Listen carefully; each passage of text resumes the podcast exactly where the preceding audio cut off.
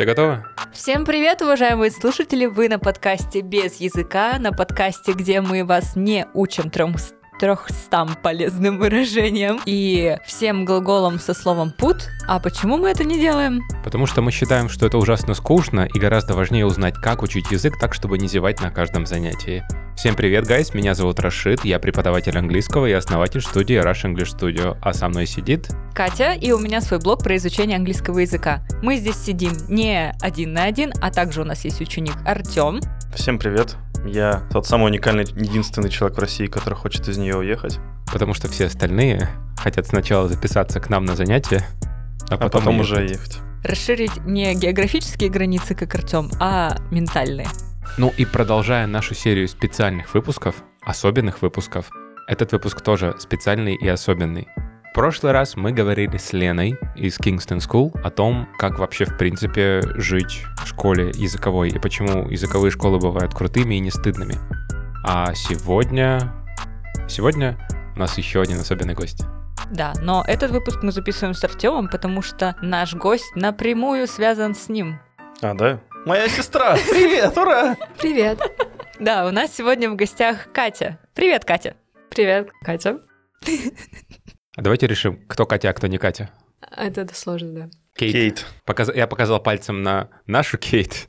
Можете назвать меня Екатерина, на самом деле. Меня примерно так все зовут. Отлично. Екатерина Класс. и Кейт договорились. Кать, расскажи немножко про себя нашим зрителям. Я маркетолог-исследователь, специализирующийся на маркетинговых коммуникациях и брендинге. А как ты пришла в мир английского языка? Для того, чтобы поступить на магистрскую программу, э, мне было необходимо сдать IELTS, и я сдавала IELTS. Так я и пришла в мир английского языка. Хотя, конечно, все началось гораздо раньше, когда я изначально учила английский в школе, и потом забросила его на 4 года перед поступлением. Слушай, а почему ты забросила английский? А у меня он не преподавался в университете, и у меня были другие приоритеты на тот момент, поэтому на IELTS я пришла уже с очень таким забытым английским. Это вот я тебе хотел кинуть в догонку. Как сделать так, чтобы он не заржавел за эти четыре года? Мне кажется, что самое главное — это заниматься и практиковаться, а не делать, как я. Ну, на самом деле, мне кажется, для Артема это очень хар... не характерно, а интересно. Когда долго не занимаешься английским, как потом подтянуться к IELTS? Взять перекладину и подтянуться. Ну, Артем, что там с твоей перекладиной-то?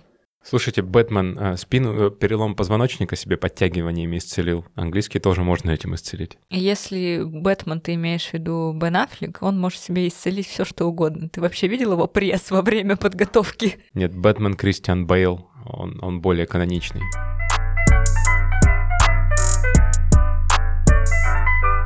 Тём, может, у тебя какие-то вопросы есть, Катя? Да, конечно. Нет, давайте начнем с общего еще, что такое IELTS, чтобы не только нам было всем понятно стартово, а и нашим слушателям тоже. Мы не знаем, мы плохие преподаватели. Да, Катя, расскажи нам, пожалуйста, что такое IELTS? IELTS — это языковой экзамен, который обычно требуется для поступления в университеты, как иногда в России. Он бывает двух видов — IELTS Academic и IELTS General. General нужен для того, чтобы переехать в другую страну. А академик нужен как раз для поступления. А там только высокие уровни или от какого-то B1, например? IELTS имеет девятибальную шкалу, э, где первый такой самый-самый начальный уровень, и где 9 — это C2, соответственно, он для всех уровней подготовки английского языка. А у тебя сколько? У меня 7 с подготовкой в месяц. Это прям... Drop the mic, да. Слушай, ну это круто. Тёма, ты получил ответы на свои вопросы? А если я хочу переехать в другую страну и поступить, там мне нужен академик General или что? Тебе нужен академик, и перед тем, как поступать, обязательно посмотри, сколько баллов тебе требуется для поступления. Таким образом, ты сможешь подготовить себя на тот уровень, который тебе необходим, чтобы точно поступить и пройти. Тём, у тебя так много вопросов и так мало ответов, но давай сначала мы все таки узнаем, а что же знаешь ты. О, боже мой. Это наша рубрика «Блиц-блиц». Увидел Николаса Кейджа «Падай ниц». Бум. Итак, рубрика Блиц-Блиц — это рубрика, в которой Артем отвечает на вопросы по тому, о чем мы будем говорить сегодня, чтобы проверить, какие у него изначальные знания есть о теме нашего выпуска. Тем, ты готов? У меня нет вариантов. Это правда. Вы как бы отобрали мой паспорт и связали меня здесь. И еще какие-то тут иллюзию выбора создаете, как будто мы в Белоруссии. Мне с моими белорусскими корнями, Тёма, очень приятно. А мне с моими татарскими корнями. Тот момент, когда Катя русских — это белорусские корни. Да. Ну, у меня, правда, одна восьмая — это белорус. Картошку люблю. Так, Поехали. Артем, как ты думаешь, сколько готовится к IELTS? Ну, зависит от уровня, наверное, на который тебе надо. На мои шесть с половиной, я думаю, пару месяцев надо будет готовиться. Слушай, а где его сдавать? В специализированных центрах каких-нибудь. Каких специализированных центрах? Ну, сертифицированных каких-то. В Дом детского творчества можно прийти? Если ты просто любишь детей, наблюдать за ними из окна, с улицы, как бы, то да. Я думаю, ну, как бы главное под камерой не светиться, знать как бы расписание движения охранников, капюшон длинный иметь, и плащ черный высокий, ну, можно, да. И конфетки в кармане. Тёма, а как часто можно сдавать IELTS? Ну, я не буду тут выдумывать, я знаю вроде, что, по раз в полгода. О, раз в... Нет, в- Откатали обратно без языка. Ванда, ты пришла в наш подкаст. Ванда? Я посмотрел Ванду Vision. Я еще не смотрел, не надо, Мне пожалуйста. просто кажется, что Катя похожа очень на Ванду из Марвел. Да, я это отметил на самом деле, как только увидел. Ну, короче, там такая ведьма с красными волосами. Катя, ты умеешь говорить с легким восточноевропейским акцентом, будто ты из Соковии? Скорее всего, нет. И я, на самом деле, когда вы говорите про Ванду, думаю про Ванду из «Волшебных покровителей» мультика на Диснее. Ладно, возвращаясь к, воп- возвращаясь к вопросу. А раз в две недели, по-моему, прием идет. А как часто определенному человеку можно сдавать, я не знаю. Ну, может, там раз в два месяца. Тёма, а как ты думаешь, сколько стоит сдать IELTS? Что-то около э, 20 тысяч самой великой валюты в мире, которая никогда не падает и держится там под всеми гнетами, и вообще как бы инфляция сосет. А сколько стоит подготовиться к IELTS? Тут зависит, наверное, от того, как ты готовишься с учебником или с живым человеком. То есть, в принципе, как, ну... Представь, что ты 14-летний подросток. Что ты выберешь, книгу или живого человека? Я выбирала книгу. Я тоже. Под кроватью прятал, потом ее находили. Блин, знаете, что меня фрустрирует, что в русском языке нет штуки, как... Вот это так странно звучит, сколько стоит сдать IELTS, как будто ты приходишь, даешь им денежку, и они такие, Ну, типа, да. вы да, да. сдали. А это же, ну, типа, take. Сколько стоит взять экзамен, попробовать экзамен, пойти на экзамен, Откосить от армии. Сдача экзамена. сдача экзамена. Все равно. У сдачи нет, э, типа, успешного, успешной, контекста успешности, да. Сколько стоит входной билет на экзамен?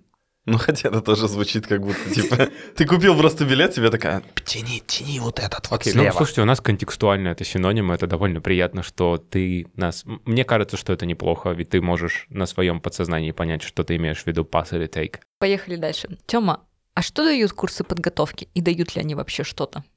Ну, как и любой преподаватель, скорее дисциплину, наверное. И так как ты за него заплатил, тебе действительно приходится чаще ходить просто и все. Как сказала Маша в нашем выпуске про преподавателя, дисциплина и контроль. И вдохновение. Нет, я с тобой не согласна. Я вот вчера шла, слушала и вообще не согласна с твоей позицией. Ну ладно, значит, в следующий раз на своих занятиях я буду палки ставить на стулья.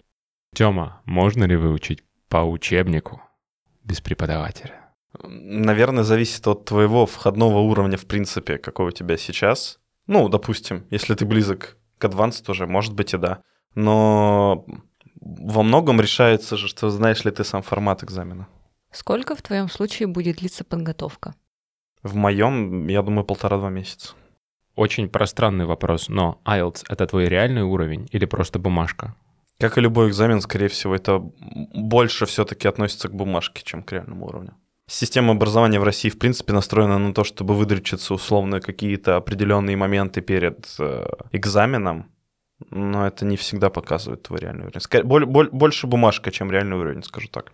Про систему образования мы, кстати, говорили классно с Леной Кингстон в прошлом выпуске, и очень советую вам послушать и вдохновиться. Спасибо большое, Тёма. Нам очень приятно, что ты честно и искренне ответил на наши вопросы. А сейчас пойдемте переключимся снова к Кате и узнаем правильные ответы на эти вопросы.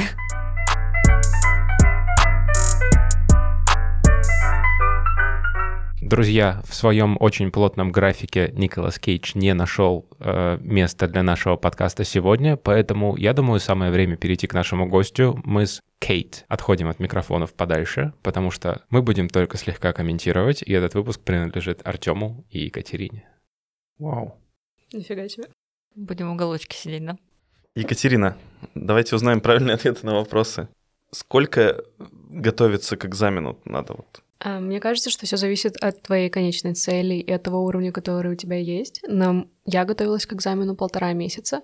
У меня изначально был B2, который я просто не повторяла в течение четырех лет, но до этого у меня были языковые школы и подтверждающие сертификаты. Сертификаты, подтверждающие уровень.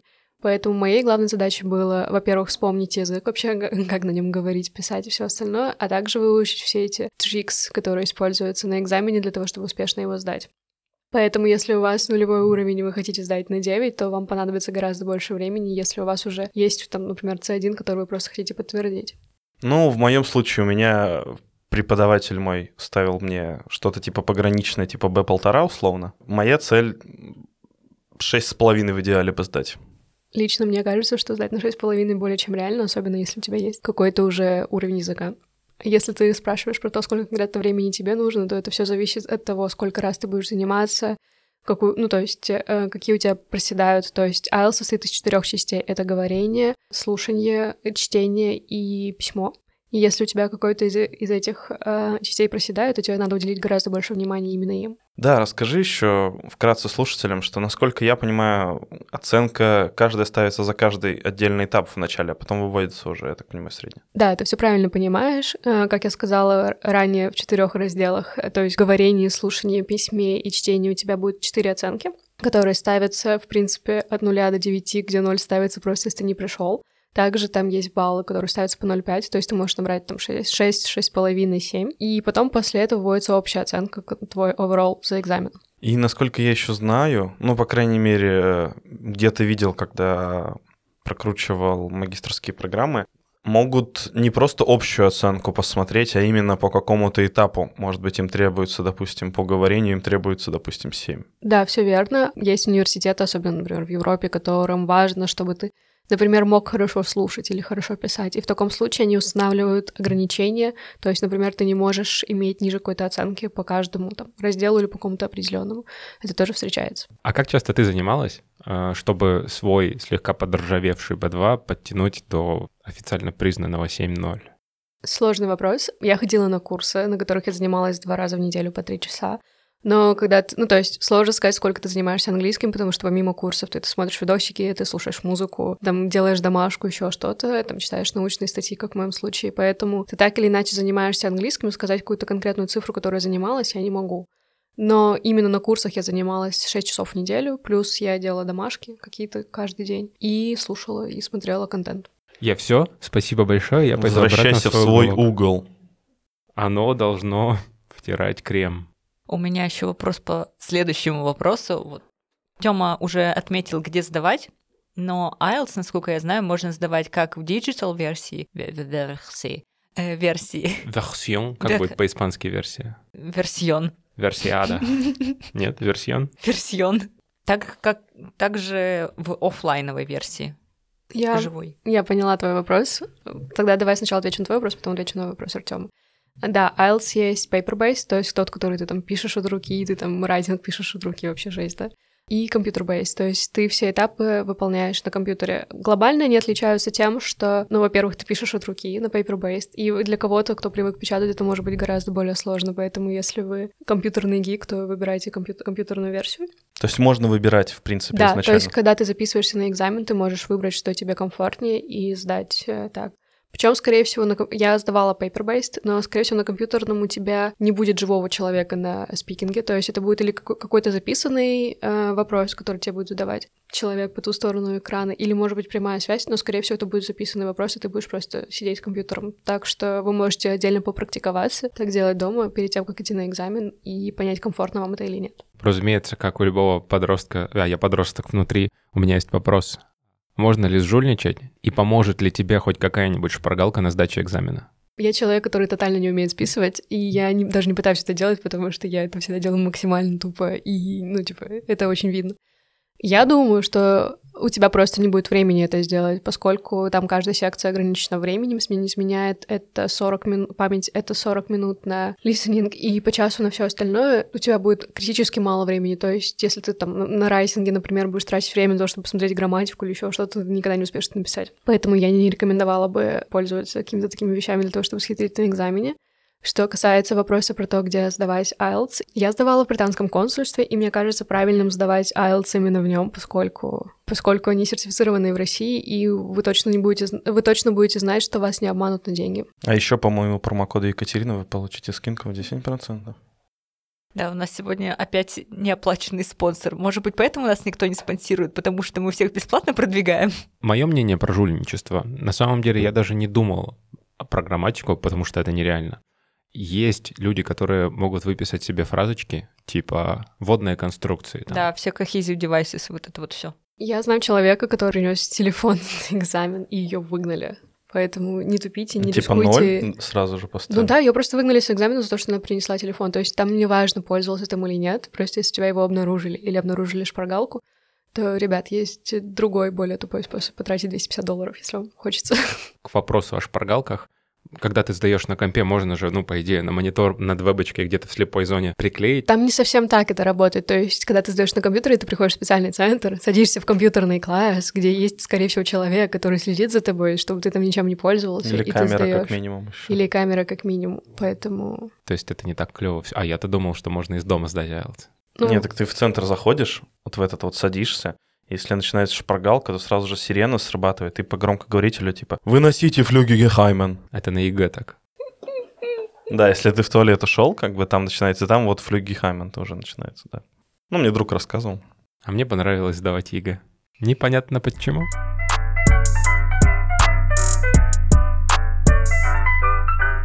А как часто можно сдавать? Да хоть каждый день, если есть экзамены в это время. То есть у тебя нет ограничения по, коли- по количеству попыток. То есть если ты не сдал, то ты можешь прийти, записаться на следующую дату и прийти его сдать. То есть, грубо говоря, заложил штукарь баксов и ходи хоть четыре раза сдавай. Вообще, да, так можно. А, вообще, в России, насколько... Он привязан к доллару, но в России он стоит по-разному в зависимости от региона, где ты сдаешь, потому что если, например, сдаешь в Екатеринбурге, то есть консульство, оно предоставляет возможность сдать в нескольких городах миллионников России, но у них появляются дополнительные расходы на то, чтобы приехал специалист, там принял экзамен и так далее.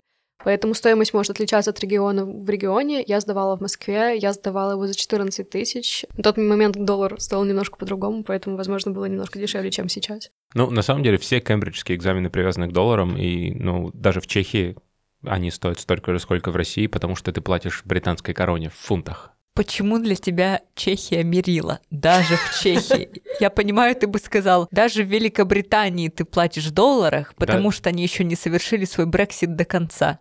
Слушай, а вот ты сказала про то, что стоит 250 баксов? Это написано на одном из сайтов. Я вот погуглила, пока мы тут сидели. Вот, ну, уточняйте на вашего текущего центра, где вы будете сдавать. Насколько я знаю, Кембридж вкидывает цену на- за экзамены каждый год на какой-то определенный срок. То есть в течение полугода экзамен будет стоить столько-то. Не только э, IELTS, но и вообще все кембриджские экзамены, там CPE, CAE, BEC. Он говорит своим экзаменационным центрам, ребята, стоимость на эти полгода 14 тысяч. Там, ну, а какая маржа остается центру, это уже э, коммерческая тайна. Да, а сколько стоит подготовиться к такому экзамену? Мне кажется, что многое зависит от способа, которым ты готовишься. То есть ты можешь готовиться самостоятельно, можешь готовиться с репетитором-преподавателем, можешь готовиться в центрах, а можешь вообще совмещать все способы, которые только знаешь. Я готовилась в одном из центров в Москве. Я занималась полтора месяца. и, э, один, одно занятие в неделю было с носителем языка, второе с очень милым парнем. Вот, я скучаю. Так вот, э, я готовилась в специализированном центре в Москве в течение полутора месяцев, и я заплатила бы за это 22 или 26 тысяч рублей за два занятия в неделю. Два занятия в неделю по Три часа. Три часа. Мгм. А сколько было человек в группе? Было шесть человек в группе, причем у них были разные уровни, соответственно. Со мной были люди, которые там очень плохо разговаривали, и был чувак, который говорил с таким очень русским акцентом, знаете, как вот этот вот полиглот на канале «Культура» с чуваком из зеленого слоника. Вот, да. А я думал, как типичный просто русский мафиози в фильмах каких-то американских. Они, кстати, прекрасно говорят, у них почему-то у мафиози огромный словарный запас и просто вот этот ужасный акцент, и причем они, типа, не там делают акценты, где надо. Все американцы думают, что, чтобы сделать Russian accent, надо просто очень жестко согласные проговаривать. А вся особенность нашего языка в том, что мы гласные неправильно выговариваем, а не согласные. И используем неаутентичные интонации. А все бандюганы, они говорят правильно, максимально развернуто, как э, Сатор в последнем фильме Нолана. Но и у него там словарный запас, блин, как у профессора британского. Ну вот, автоп, простите, выпуск про произношение у нас будет чуть попозже. У меня еще маленький вопросик, на самом деле, технический, возвращаясь к британскому консульству. Там можно как-то записаться заранее, и если там, где вывешивается график условно сдачи экзамена, то есть, допустим, сдача экзамена вторник-четверг, допустим, вот, вот это вот все. Стоит отметить, что поскольку IELTS есть не только академик, но и general, эти экзамены проходят в разные даты. Расписание, насколько я помню, доступно на год сразу же, то есть ты можешь посмотреть его на сайте. Если ты приходишь в центр, например, в Москве, то у тебя будет выдан специальный такой листочек со всеми датами, чтобы ты знал, что если ты не сдал с первого раза, ты можешь прийти там через пару дней. Но всегда вся информация есть на сайте. И записываться тоже все сразу можно там же. Можно записаться на сайте. Я записывалась в центре, потому что мне было очень страшно. Я хотела, чтобы мне помогли разобраться со всеми деталями. Но, в общем и целом, это на практике оказалось совсем не страшным и довольно легко, и там были очень милые женщины, поэтому вы можете обратиться в центр в своем городе, если он есть, и если его нет, то вы можете записаться на сайте. Слушай, по поводу подготовки еще, вот шесть человек в группе, как вообще состояла ваша работа в течение одного дня? У вас была определенная жесткая структура, вы по всем разделам проходились, или только один день был посвящен только ридингу, например? Особенно с учетом того, что у вас, как ты говоришь, были разные уровни. Какой классный вопрос. Один из моих преподавателей был американцем, он носитель языка, поэтому он просто приходил такой, я носитель, давайте говорить. А, поэтому мне кажется, что у ребят был выпуск про то, а, как определить хорошего преподавателя от плохого, поэтому обязательно его послушайте, чтобы не наступать на те же грабли, что и я. Э, второй преподаватель, он, э, во-первых, занимается английским с трех лет, то есть, несмотря на то, что он русский, он говорит с очень правильным акцентом, и он очень хорошо знает грамматику, и он знает, как это объяснить человеку русскому, ну, то есть с, э, с русской культурой. Поэтому мы с ним проходились по всем разделам, и он нас как раз учил вот этим трикс, и при этом он прорабатывал какие-то именно наши, там, условно, русские затыки о том, как э, лучше работать. Поэтому у нас не было какой-то жесткой структуры, например, что в один день мы разбираем ридинг, в другой день мы разбираем что-то другое. Но в общем и целом программа была построена таким образом, чтобы у нас было достаточно уделено времени и практики, и при этом нам отдельно рассказывали о том, как подготовиться к каждому разделу. А есть ли все, чему вас учили в открытых источниках? Потому что у меня есть иногда такое чувство, что все, чему я учу, и все, чему учат мои коллеги, это все клево, и наша работа, правда, полезная, но если человек, у человека есть много времени, и он, ну, как бы любит учиться и готов тратить в три раза больше, чем с преподавателем, можно всю информацию найти в открытых источниках. Да, вся информация есть в открытых источниках, пиратские сливы, где вы можете все это найти. Но лично мое мнение, что лучше заниматься с преподавателем, поскольку есть, например, райтинг, который нужно, чтобы тебя кто-то проверял, и, конечно, ты можешь развивать насмотренность, смотреть там на примеры хороших эссе и так далее. Но если ты там забываешь артикли ставить, например, то ты можешь сколько угодно смотреть, просто если ты не умеешь этого делать, то ты забудешь. И важно, чтобы тебе указали на твои ошибки какие-то люди, которые знают язык. То есть это может быть не обязательно преподаватель, но какой-нибудь твой друг, который хорошо владеет английским языком, чтобы он просто мог проверять тебя и давать совет. Уважаемые слушатели, у нас будет выпуск с экспертом IELTS, с которым я уже имела счастье пообщаться, и она отмечала, что подготовиться самостоятельно выше, чем на 6, ну, даже 6,5 весьма затруднительно, потому что тебе всегда нужна обратная связь. Именно поэтому я хочу просто вдогонку кинуть Катиным словам, что она абсолютно права. Тебе всегда нужен фидбэк, особенно если метишь выше шестерки. Тем, когда ты будешь готовиться э, к IELTS, как думаешь, насколько тебе будет комфортно в группе заниматься? И насколько много ты будешь лично ну, заниматься самообразованием? Нет, к самообразованию в любом случае придется. А группа, но тут уже, как сказать-то, это больше от преподавателя зависит. Но он, преподаватель набирает группу, если ты готов идти к этому преподавателю, то окей. Хочу отметить также, что вы можете не обязательно там готовиться в группах, вы можете готовить отдельно с преподавателем или с кем-нибудь в баде, который тоже готовится сдавать IELTS. Если, ну, просто смотрите, кто вы. Если вы экстраверт, и вам нравится общаться, то, конечно, занятие в группе вам, наверное, подойдет больше. Если вы такой, такой же интровертированный, как я, то, возможно, занятие с преподавателем лично вам будет гораздо приятнее и комфортнее.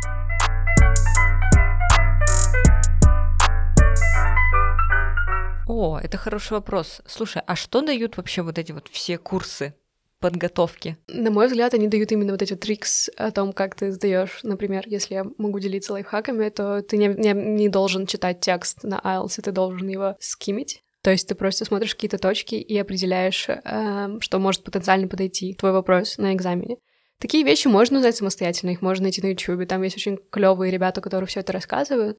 Но мне, например, понадобилось бы тратить время на то, чтобы найти это все самостоятельно. У меня этого времени не было, поэтому я выбрала для себя занятия в группе. Плюс мы, как преподаватели, можем весело это преподать, в отличие от сухого блога в интернете. Не согласна. Блог в интернете может быть очень веселым, но проблема в том, и что... влажным. Но проблема в том, что это все-таки блог, и это не обра нет обратной связи. М- маленькая минутка от бывшего социолога. Есть такая штука, как воспринимаемая ценность. То есть, когда ты заплатил за что-то, ты начинаешь это автоматически ценить больше, да? Ну, например, если ты заплатил за это много, потому что ты такой, я за это столько заплатил, значит, наверное, это что-то хорошее, даже если это какая-то фигня. Поэтому, когда вы заплатите за курс, вы будете такие э, знать, что вы заплатили, и поэтому будете, скорее всего, больше хотеть заниматься, чтобы отработать свои деньги, особенно если курсы были дорогостоящими. Поэтому в этом плане оплата курсов может вас простимулировать и промотивировать к тому, чтобы готовиться активнее. Зал бы так еще тоже работал бы, да? Ну, типа, заплатил и ходи. А с залом тут нужна дисциплина, Артем. Я тебе уже говорила как-то раз об этом. Нет, с залом тоже работает. Мне Нет. кажется, залом надо просто оплатить себе еще персональные тренировки помимо абонемента и поставить их И чтобы не ходить еще, не и не ходить еще, и не ходить еще к тренеру, просто не только в зал, но еще и к Слушай, тренеру. мне попадались еще хреновые, кстати, тренеры, если Еще, честно. еще испытывать чувство вины за то, что ты не ходишь к тренеру. Ну да, а как? Ведь чувство вины — двигатель прогресса. Да, в общем, поэтому есть так много людей, которые покупают абонементы в зал, но не ходят, они просто такие, я куплю, точно будет повод, а потом ты забиваешь, и все. Так с курсами тоже, кстати, может работать, поэтому не забивайте. Но, к счастью, курсы гораздо короче. Ну, теоретически. Ты же не будешь три года к IELTS готовиться. А, Смотря какие курсы вы хотите посещать. То есть, если вы, например, так или иначе, IELTS — это ну, не просто бумажка, он показывает какой-то текущий уровень, который у тебя есть, так или иначе. То есть он может быть немножко выше, немножко ниже, в зависимости от условий экзамена и насколько там ты чувствовал себя спокойно, не нервировался и так далее, и насколько ты знаешь все трикс.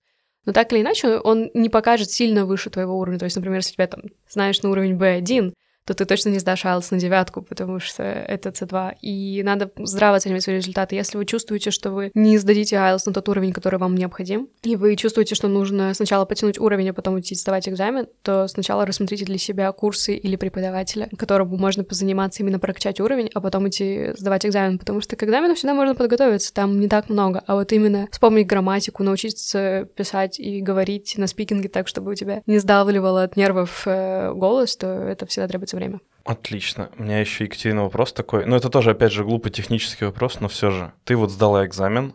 Как быстро ты получаешь этот диплом и в каком виде? 13 дней. Э, То есть есть разные экзамены. Если не изменяет память, компьютерный проверяется немножко быстрее.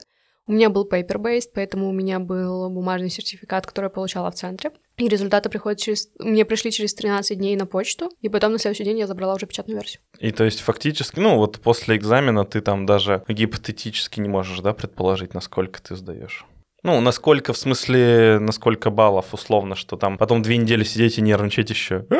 Ну, окей, смотрите, вы же можете определить, э, насколько хорошо вы написали listening. То есть, например, если ты не услышал половину и оставил половину пустым, что-то сделать не надо, всегда пишите хоть что-то, возможно, это сработает, то понятно, что ты там не, ну, не наберешь максимум. Поэтому, исходя вот из какой-то, ну, типа, рациональной логики, ты можешь это оценивать.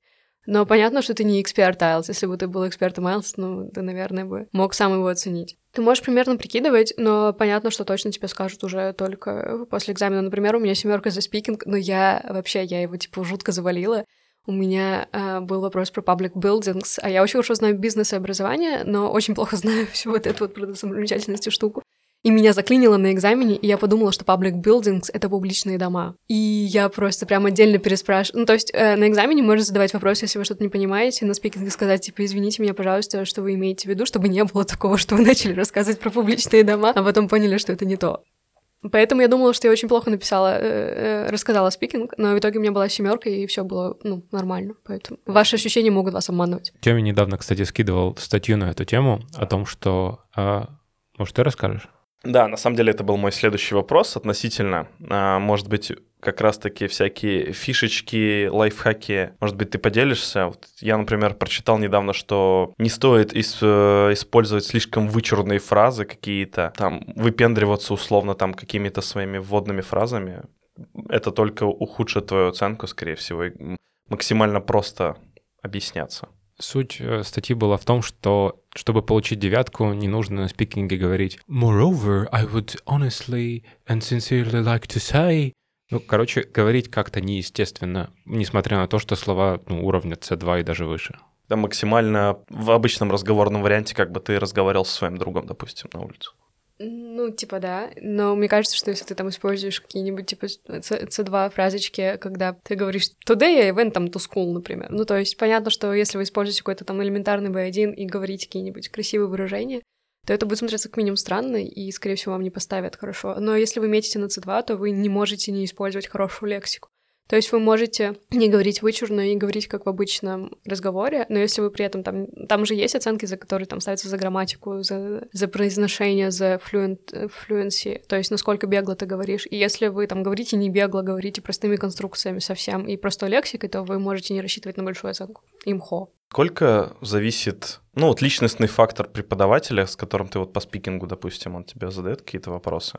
Как он тебя воспринимает. Как ты считаешь? Вот понятно, что ты один раз сдала, допустим, и все. Вот если вы уже изначально не сошлись. Это может зависеть. Например, у меня на экзамене была аудитория, куда вообще все хотели, и аудитория, куда никто не хотел заходить, потому что в одном был преподаватель, который тебе максимально помогал. Он такой, типа, смотрел на тебя взглядом, такой, да, да, ты сможешь, детка. Ну, типа, а второй, который смотрел на тебя очень угрюмо и так далее. Поэтому, конечно, человеческий фактор есть, но тут же экзамен твой, то есть ты сам себя настраиваешь, ты там сам готовишься, если, например, ты там не имеешь, когда видишь незнакомого человека, так походи и познакомься с кем-нибудь. Э, научись говорить с незнакомыми людьми, когда тебе это станет легче. Тебе гораздо будет легче говорить с преподавателем. Ну, то есть надо помнить о том, что ты достаточно хорош сам по себе всегда.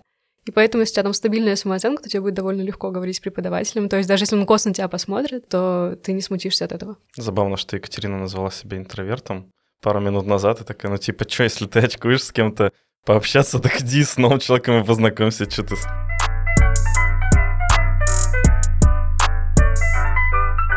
Ставлю, пожалуй, ремарочку и скажу, что я не уверена, что этот человек, с которым ты даешь спикинг, даешь, сдаешь спикинг, он тебя проверяет. По-моему, это все записывается и отсылается. Он чисто спикинг партнер, но? Я работал в одном крупном языковом центре, который специализировался на you don't сдаче... Say. We don't say the name который специализировался на сдаче международных экзаменов, поэтому на паречке я даже был. Как устроен спикинг на экзаменах а, типа CAT, PAT, CEFC, CPE? у, у тебя есть два экзаменатора, interlocutor и examiner. Один человечек разговаривает с тобой, берет интервью, второй сидит сзади и смотрит за тобой. Вообще на IELTS спикинг записывался, и я думаю, что они потом это отсылали и проверяли отдельно. То есть, конечно, здесь нет человеческого фактора именно в том, что он будет несправедливо тебя оценивать, но ты можешь сам смутиться из-за того, что тебя там косы посмотрели, или преподаватель не реагирует так, как тебе хотелось бы, потому что тебе бы хотелось, чтобы тебе там, не знаю, кричали «Да, детка, ты хорош!» Но преподаватель просто такой, м-м, да, окей, следующий вопрос. И если тебя это смущает, то, конечно, надо, ну, типа, готовиться именно морально к тому, что там надо будет говорить с незнакомыми людьми на другом языке. Это, конечно, требует усилий. Но не стоит думать, что вот там, условно, э, экзаменатор такая там нехорошая, такой нехороший человек, там, несправедливо меня такого классного оценивает, конечно, нет. К вопросу о записи, как раз-таки, запись нужна не для того, чтобы в Кембридже ее кто-то проверял. Вы представляете, какой объем к ним приходит? То есть у нас здесь в Екатеринбурге есть локально один проверочный центр, у которого есть экзаменатор, и он э, ставит свои отметки в своей бумажке. А таких по стране, ну, сколько? Очень много. Если бы Кембриджу пришлось каждую работу отслушивать заново, я думаю, у них бы просто не было свободного времени совсем, потому что это реально очень много времени занимает, и эта запись нужна в первую очередь для того, чтобы проверять экзаменатора на его объективность. Насколько я помню, если ты недоволен результатами IELTS, ты можешь подать апелляцию на speaking part, и после этого тебя проверят как раз эту запись. Если, например, тебя несправедливо оценили, то тебе могут поднять баллы, но также могут и понизить, если все было хорошо, а ты решил покачать права. Поэтому готовьтесь к экзамену сдавать с первого раза. Мы, мы говорили так много об оценках и э, том, что можно завалить. Ты знаешь кого-нибудь, кто завалил IELTS, и можно ли его завалить вообще? А можно не прийти на экзамен, тогда у тебя будет нолик. А вообще я не знаю ни одного человека, который бы именно завалил IELTS. Я знаю чувака, который готовил, готовился к General, а потом пришел, случайно записался на академик и сдавал какие-то, ну, типа, незнакомые ему там графики, с, то есть он вообще не готовился к этому, и он сдал на шестерку и уехал э, жить и работать в Британию в Фейсбуке. Поэтому мне кажется, что надо очень сильно постараться. То есть даже если ты там перепутал экзамен и пришел, ну, типа, на другую лексику, на другое устройство и так далее, ты же все равно знаешь язык на каком-то уровне, если ты пришел сдавать экзамен. Поэтому ты все равно его так или иначе сдашь. Вопрос только насколько хорошо. История звучала сейчас так. А этого человека звали Альберт Эйнштейн. Хотела передать привет Денису Жиганову, но не знаю, будет ли он это слушать, поэтому... Если ты ему отправишь этот выпуск, он обязательно послушает. Денис, привет! И вы, гайс, отправляете этот выпуск друзьям, которые хотят сдать IELTS. или которые не хотят сдать IELTS, чтобы они еще сильнее не захотели его сдавать. Вообще мы так много говорим про IELTS, про оценки, но мы так и не обсудили критерии, как он оценивается, может быть. Мы не против, ведь это мы уже сделали в нашем телеграм-канале. Да, пожалуйста, подписывайтесь на наш телеграм-канал без языка. Он прям так и называется, как и наш подкаст. Переходите, там вы можете видеть прогресс Артема, видосики, которые я скидываю по поводу английского, статьи Раша, ну и просто общаться с единомышленниками. И вот там как раз-таки у нас есть пост, который показывает градацию IELTS, что он не самый сложный э, экзамен, который предлагает Кембридж.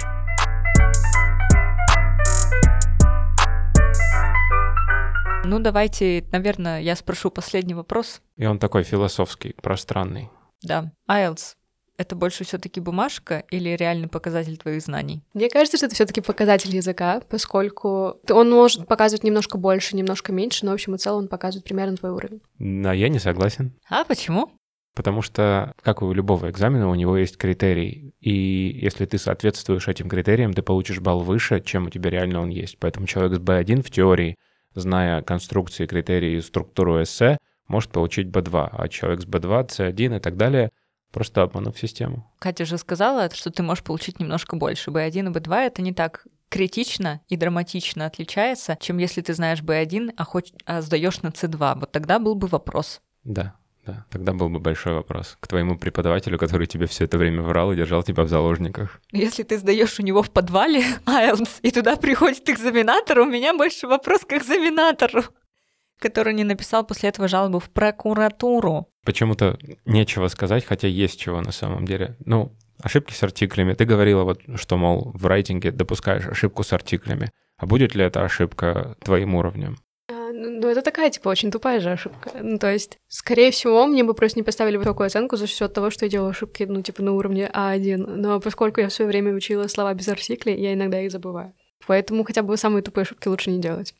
Окей, возможно. Но нет тупых ошибок. Их ну, не бывает. Да, но просто есть там, не знаю, какие-нибудь э, conditionals, э, которые там проходятся на более высоких уровнях, и поэтому... Ну, то есть, понятно, что английский — это язык, то есть делить его на уровни, наверное, там... Это, это как будто бы необходимость? Да, но я к тому, что и там, не знаю, есть какие-то вещи типа артикли, которые вы начинаете изучать в самом начале, и если вы делаете ошибки с артиклями, то это как будто показывает, что вы не знаете даже самых основ. А есть какие-то более сложные вещи, там какие-нибудь conditionals и все остальное, где вы тоже можете совершать ошибки, но это будет уже уровень сильно выше. И поэтому, когда вы претендуете там на высокую оценку для поступления в зарубежный университет, но при этом делаете ошибки, там, не знаю, мне кажется, артикли — это там одна из первых тем, которая вообще разбирается в языке, то, конечно, вы не получите высокую оценку. Это все, конечно, здорово, но не стоит забывать, что в языке еще есть какие-то нюансы, которые сами носители не решили до конца, как та же Oxford Coma, или это запятую ставить или не ставить. Спасибо. Пожалуйста. Или... А, ты не нам объяснил, да? Не вам. Уважаемые слушатели, есть такая штука, как Оксфордская запятая. Если хотите узнать об этом, мы напишем в нашем телеграм-канале после этого выпуска. В общем, это я к чему? К тому, что в языке есть очень субъективные вещи, и экзамен их тоже, увы, отсекает. Как думает Кембридж, так и правильно. Так это же все экзамены так работают. Просто пишите, как думает Кембридж, и радуйтесь жизни, нет? Ну да, вот я про то и говорю, что это не твой уровень, это твой Кембридж, узкий уровень. Я очень люблю пространные вот эти вот вещи, все вдохновения, уровень языка, который у тебя внутри. Вы не родственники с Марией Вербицкой? Уровень языка, который у тебя внутри? С Марией Вербицкой? Угу. Нет, она просвещение, а не вдохновение. А, простите, простите, простите. Да.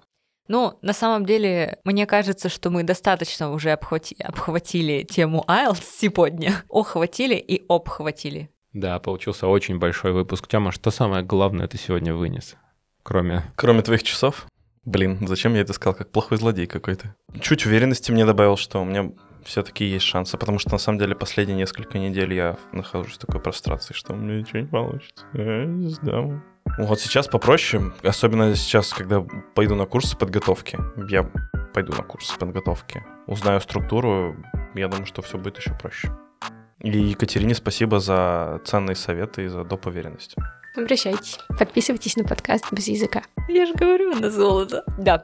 Спасибо большое, Катя, что пришла к нам. Нам, правда, было очень приятно. И мне вдвойне, потому что Катя моя подруга. Спасибо большое. Я перебил Катю. Спасибо, что пригласили.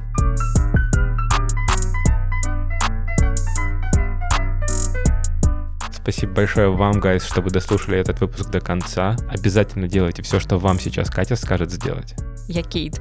Обязательно делайте все, что вам Кейт сейчас скажет сделать, потому что она доминатрикс. Да, пожалуйста, подписывайтесь на наш подкаст, на наш телеграм-канал без языка, ставьте нам 5 звездочек в Apple iTunes, сердечко на Яндекс Музыке, пожалуйста, пишите нам комментарии, это помогает продвигать наше творчество и просто показывать другим людям, что мы вот классные, мы здесь. Подписывайтесь на наши инстаграмы rush.eng, это мой. Кейтрус Энг и У Екатерины какой? Не хреновый, надо переделать. Там сырный пиздец 2006. Ты отко- Разве меня читаешь? Я думал, там Дик Дестройер какой-нибудь, нет? Dick Destroyer 3000. подписывайтесь на инстаграм Артема Бухграм. Спасибо вам большое, услышимся в следующем выпуске. Бай!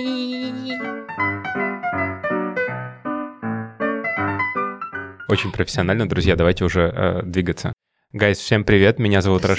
Почему сначала-то? Потому что я ответил на твой вопрос. Ты ответил на мой вопрос, и я такая, да-да, меня зовут Катя. Ага.